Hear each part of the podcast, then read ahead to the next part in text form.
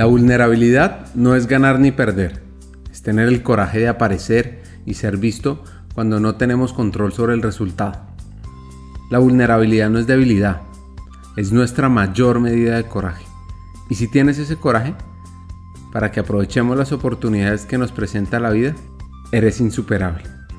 Eres insuperable en tu propia historia, como la de este hacker.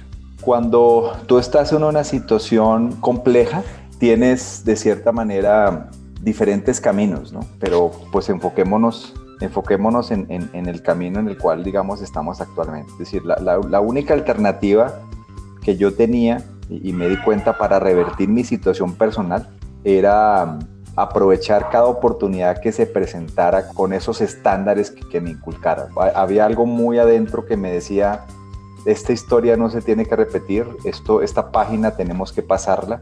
Desde niño fui un niño muy precoz, muy inquieto, mental y físicamente.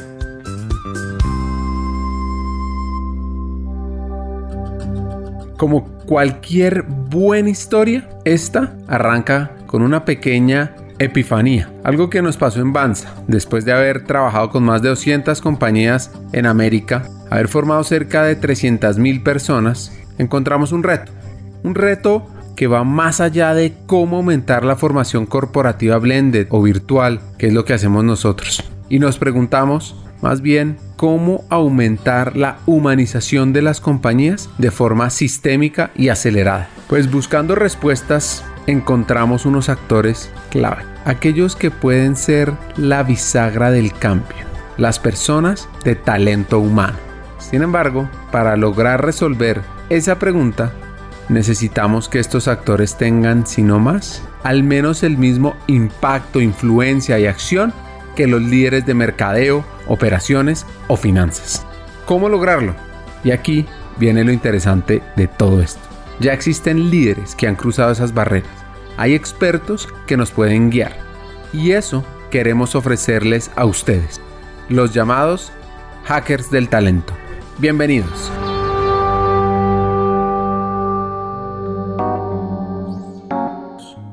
Nuestro hacker de hoy es William Giraldo, vicepresidente de Recursos Humanos de Cemex. La vida de él no arranca nada fácil. Lo que sí es que en su camino encuentra personas que cambian y hacen la diferencia. Yo sí te quiero decir, Ricardo, que mi vida ha sido llena de retos constantes, ¿no? Soy ibaguereño, soy tolimense. Mi, mi vida, digamos, arranca con una infancia no, soñada, no, no, un poco atípica, ¿no? A la edad de cinco años, mi padre toma la decisión de abandonar la casa, pues hace que la palabra hogar en nuestra familia explote en mil pedazos. Eh, mi, madre en esa época no logra soportar dicha situación. Junto con mi hermana quedamos a la deriva, gracias a que, a que parte de la familia materna en su momento, en cabeza de una de mis tías, toma la decisión de darnos la oportunidad a toda costa. Igual ellos tenían también sus, sus responsabilidades. Vivimos, digamos, una infancia sin carencias, pero también sin abundancias. Pero creo que lo más relevante pues es desarrollándonos con, con valores, ¿no? Y, y, y, siempre, digamos, con un espíritu de ayudar a los demás y, hacer el bien, ¿no?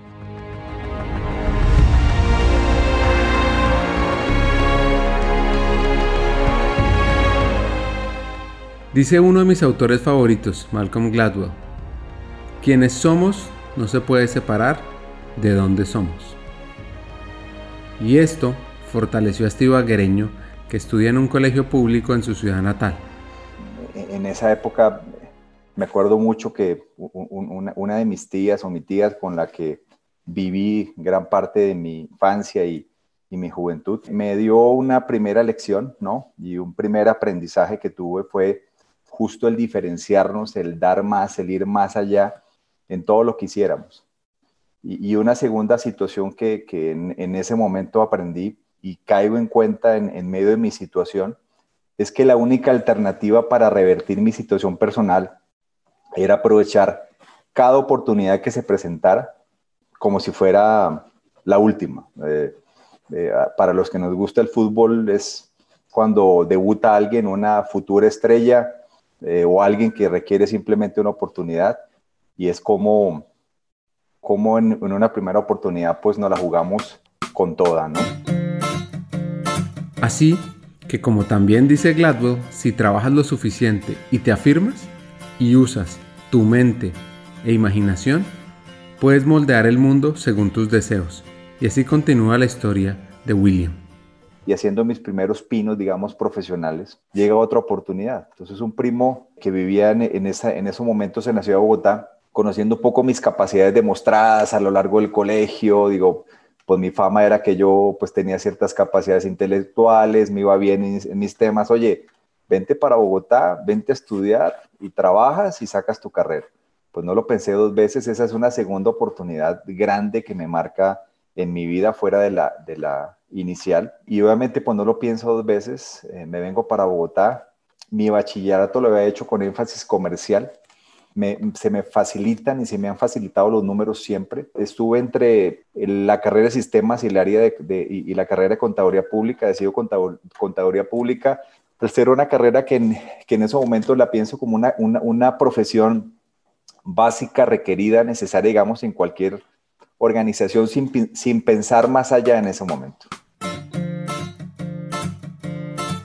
En todo esto, William sigue estudiando y claro, debe trabajar al mismo tiempo. Arranca primero como mensajero, pero ya por ahí por tercer semestre, solo en tercer semestre, tiene la oportunidad de trabajar en lo que está estudiando. En un grupo que se llamaba De Vinil, que, era un grupo económico que hacía eh, muy parecido a lo que hace Toto. E, era un grupo empresarial que hacía, digamos, también autopartes, eh, sillas para, para autos, tenía convenios con Mazda. Y ahí empiezo yo a hacer mis pinos como contador y de nuevo, pues tenía de nuevo que aprovechar esa oportunidad y, dedicarme en todo. Me destaco, me dan la posibilidad luego de, ser contador de una de las compañías del grupo. Estando ahí y da un poco por mi desempeño y, conocí un, un, un, referido, digamos, dentro de la compañía que me, que me conecta con Hace Grasas. Hacer Gracias es una empresa de Alianza Team, donde incluso tuvimos a otro hacker, Juan Solórzano. Así que en el año 93, en la misma época que Nelson Mandela gana el premio Nobel, William avanza aceleradamente en la carrera de contador, haciendo temas de presupuesto, costos, contabilidad general. Pero, pero, pero, en el año 97 todo cambia. Hasta el año 97, cuando inicio mi carrera en Cemex Colombia, que pues ha sido una, compañía que desde ese momento me ha marcado notablemente, ¿no? Desde el año 97 hasta hoy han sido 23 años, todos en, el área de recursos humanos, porque cuando yo ingreso a Cemex Colombia yo ya venía con la inquietud de que el área de, contabilidad era un área, digamos, muy, que su ciclo de gestión se cierra muy rápido, cierras un mes y al otro mes tienes que estar nuevamente haciendo el proceso. Entonces yo quería algo más retador, algo con una mayor cobertura. Eh, estaba buscando, digamos, un área un poco más administrativa. Y justo a los tres meses de entrar a, a, Cemex Colombia, que hacía un año, de hecho, había llegado al país con la compra de cementos Diamante y, y cementos Inversiones Amper, se abre una posibilidad en recursos humanos. Ahora me pregunto, ¿cómo es que uno estando en contabilidad pasa a talento humano? Totalmente. Mira, lo puedo justificar esa decisión en una situación en donde yo vengo de un área en donde los ciclos son repetitivos, digámoslo así, o mensuales o anuales, y ya venía con, un, con una ansia de, buscar eh, hacer carrera en un área un poco más amplia, más administrativa, un poco más eh, eh, digamos que no planeada, o sea, que, que, no, que no te llevara a decir, oye, pues hoy hacemos esto, mañana aquello, digo, un área tal vez como planeación, un área tal vez como recursos humanos era uno de los temas. No había pensado en recursos humanos, nada más pensaba en, una, en un área administrativa más, más general, pues en, ese sentido.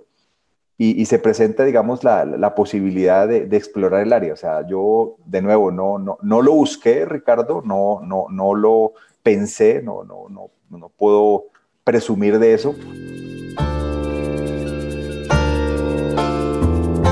Lo interesante de todo esto es cómo comienza a aprender, cómo comienza a evolucionar para ser un hacker del talento.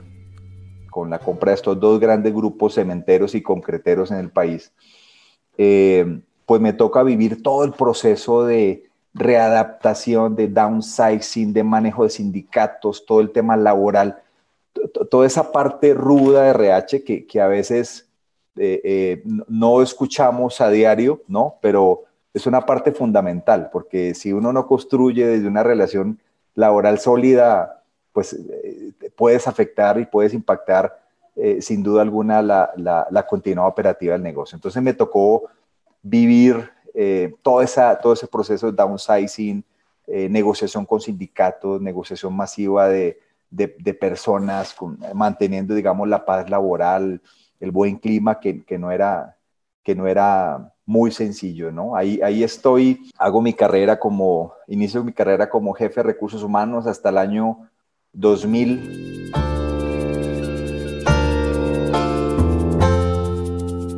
Ahora lo que uno se pregunta es cómo fortalecerse en una carrera que uno no conoce. Y aquí anoten estos hacks fue bastante interesante y, pues no, no, no, no hay otra respuesta que aprender de los que saben, ¿no? Eso, eso es un tema, eh, involucra también una agilidad de aprendizaje eh, tal vez extrema, ¿no? Porque no un momento de que se sentara alguien contigo a desarrollarte o a explicarte los procesos paso a paso. Eh, en esas épocas pensar en inducciones formales. Creo que en medio de esa situación, Ricardo, aprovecho mis habilidades, ¿no? ¿Y, por qué te lo digo? Porque parte de los temas de negociación pues eran hacer escenarios, ¿no? Justo eran, y escenarios numéricos. Oye, ¿qué pasa si yo tengo personas de cierta antigüedad con cierto impacto prestacional eh, que están ligados a las convenciones y demás? Y si yo los gestiono de X manera, me pueden generar un mayor costo. ¿Y qué pasa si cambiamos esos esquemas por otro tipo de esquemas de contratación?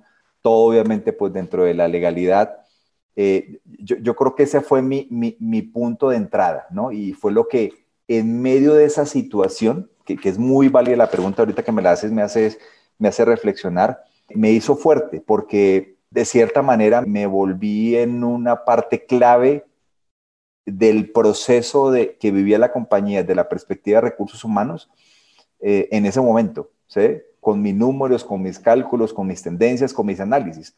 Y pues obviamente a medida que vas haciendo eso, pues vas viendo cómo tu compañero negocia a alguien, ¿sí? O, en medio de toda mi gestión, pues me meto y me involucro en una reunión con sindicato, tal vez en esa época de manera pasiva, ¿sí? A escuchar cómo es la dinámica. O, y, ahí, y ahí se van dando las cosas. O sea, yo creo que parto, eh, y de nuevo que eh, eh, la pregunta que haces es muy válida y me hace pensar, parto de mi fortaleza, pero igual voy entendiendo que si quería hacer carrera en RH, si, era un tema que me definitivamente me apasionaba o, en el cual, digamos, veía una, una situación o tenía expectativa de crecer, tenía que irme abriendo a otras áreas. Y, e irme abriendo a, esas otras áreas, pues involucraba compartir experiencias, eh, eh, involucrarme con el, con el que tiene experiencia, involucrarme con mi jefe, ganarme su, su, confianza de cara posiblemente a vivir ese tipo de experiencias que, que, que es claro que que yo, no vivía. Una relación con sindicato, oye, pues en esa época, digo, ahora un poco ha evolucionado el tema, pero en esa época ni, ni pensarlo. O sea, eh, oye, el que habla con el sindicato es el vicepresidente o el gerente de relaciones laborales, oye, de ahí nadie más. Entonces, creo que, creo que al final fue eso, fue el darme cuenta que de mis fortalezas y darme cuenta que para yo completar y, generarle valor a la compañía y generarme valor a mí en mi desarrollo profesional, buscando habilitarme para cosas de mayor responsabilidad futuro, tenía que abrirme y tenía que eh, eh, eh, despertar, digamos, esa, esa, esa curiosidad por involucrarme a los demás procesos. Así que aprende varias cosas muy temprano. Me involucro y actúo, es decir, ya, empiezo entonces, eh, oye, suéltame esta próxima reunión, déjame yo la manejo, déjame yo gestiono, eh, aprendo lo importante que es el, interactuar con la gente y el que te vean genuino ¿sí? en, tu relación laboral, lo cual genera confianza y eso prima en una relación laboral, sea con sindicato, sea sin sindicato.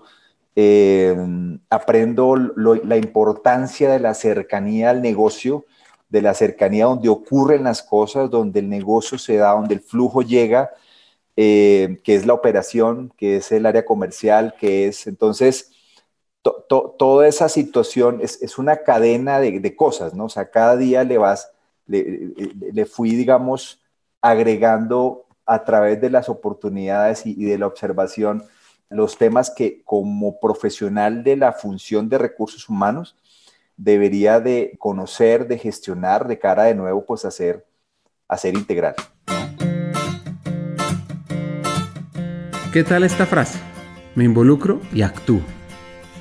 Eso tiene que ver mucho con liderar y hay algo que ha marcado su carrera profesional. Yo he escuchado personajes que dicen, yo quiero ser CFO, quiero ser vicepresidente o quiero ser presidente, ¿no? Hay cosas que en, algún momento de tu vida veía lejos, ¿no? Veía lejos, pero me estimulaban. Parto de esta lección de vida. Siempre, siempre que das un paso, te hace sentir que eres capaz y te acerca al siguiente te hace sentir que eres capaz y te acerca al siguiente. Das un saltito, das el otro, das el otro. Y ya eso que ves a 10 kilómetros, pues al siguiente lo ves a 9, luego a 8, luego a 7, luego a 6. Creo que pues eso es lo que ha marcado mi carrera profesional. El sentir o, o el tener enfoque en lo que hoy hago, en mi presente. Me enfoco en cómo los temas que gestiono, los gestiono bien, cómo los evoluciono, cómo los complemento, cómo los, los mejoro, cómo llego a otro, los llevo a otros niveles, ¿no? Es, siempre, siempre me he retado ahí de, esa manera, porque sé que de luego de ello viene la recompensa. E, eso, eso yo, yo lo puedo evidenciar. El poder de la recompensa, de lo que se conoce como la prueba del marshmallow, eso que también llaman retardar la gratificación en esta evolución se presenta una nueva oportunidad y un nuevo destino, México, con un proyecto piloto donde William enfrenta una dualidad. Sí, debe definir entre irse a un cargo inferior en la casa matriz o quedarse en Colombia en lo mismo. De los centros de servicio de recursos humanos, sus primeros pinos, Cemex incursiona allí en, en eso conforman un equipo de Colombia, Panamá, oficinas centrales México, en México. Me dan la posibilidad, me voy en el año 2000, estoy un año como proyecto allí y, finalizado el año me, dan la posibilidad de quedarme en, Monterrey en una de las posiciones del Centro de Servicio de Recursos Humanos que atendía a, a esos cuatro países, pero luego evoluciona a atender toda Latinoamérica México, Costa Rica, Guatemala, Nicaragua, Colombia, Panamá, eh, Caribe y demás, eh, en, temas de RH desde, allí. Eso es otra, fue una decisión bien importante porque yo, yo aquí en Colombia era, de una posición gerencial. Cuando estafean las posiciones allí, la única posición que, que había disponible era una función de un nivel inferior, un nivel inferior. Y era una decisión, o me quedo en Colombia o me la juego en oficinas centrales. Dije yo, estoy en la edad, estoy en el momento, me la juego, voy, voy a estar en oficinas corporativas, voy a exponerme, voy a conocer redes, voy, voy a interactuar con la gente que gestiona y, gobierna esta compañía. Y, al día de hoy es la mejor experiencia y, el, y el mejor capital. Esa oportunidad lo llevó primero de Colombia a México y de México a Europa, cuando Cemex compró una empresa inglesa. Y se le presentan no uno, ni dos, sino cinco retos. Digamos a integrar desde Hungría, Budapest, todos los servicios de recursos humanos para los países de Europa. Entonces, liderando, liderando un equipo y posiblemente tener la posibilidad de, de estar y, y, conociendo prácticas de RH, centralizándolas, porque al final lo que nosotros hacíamos era hacer, oye, ¿cuál es el servicio de RH qué es lo transaccional de allí, qué lo puede centralizar y qué se queda en el país. Con beneficios en servicio, autoservicio y costos y toda la cosa.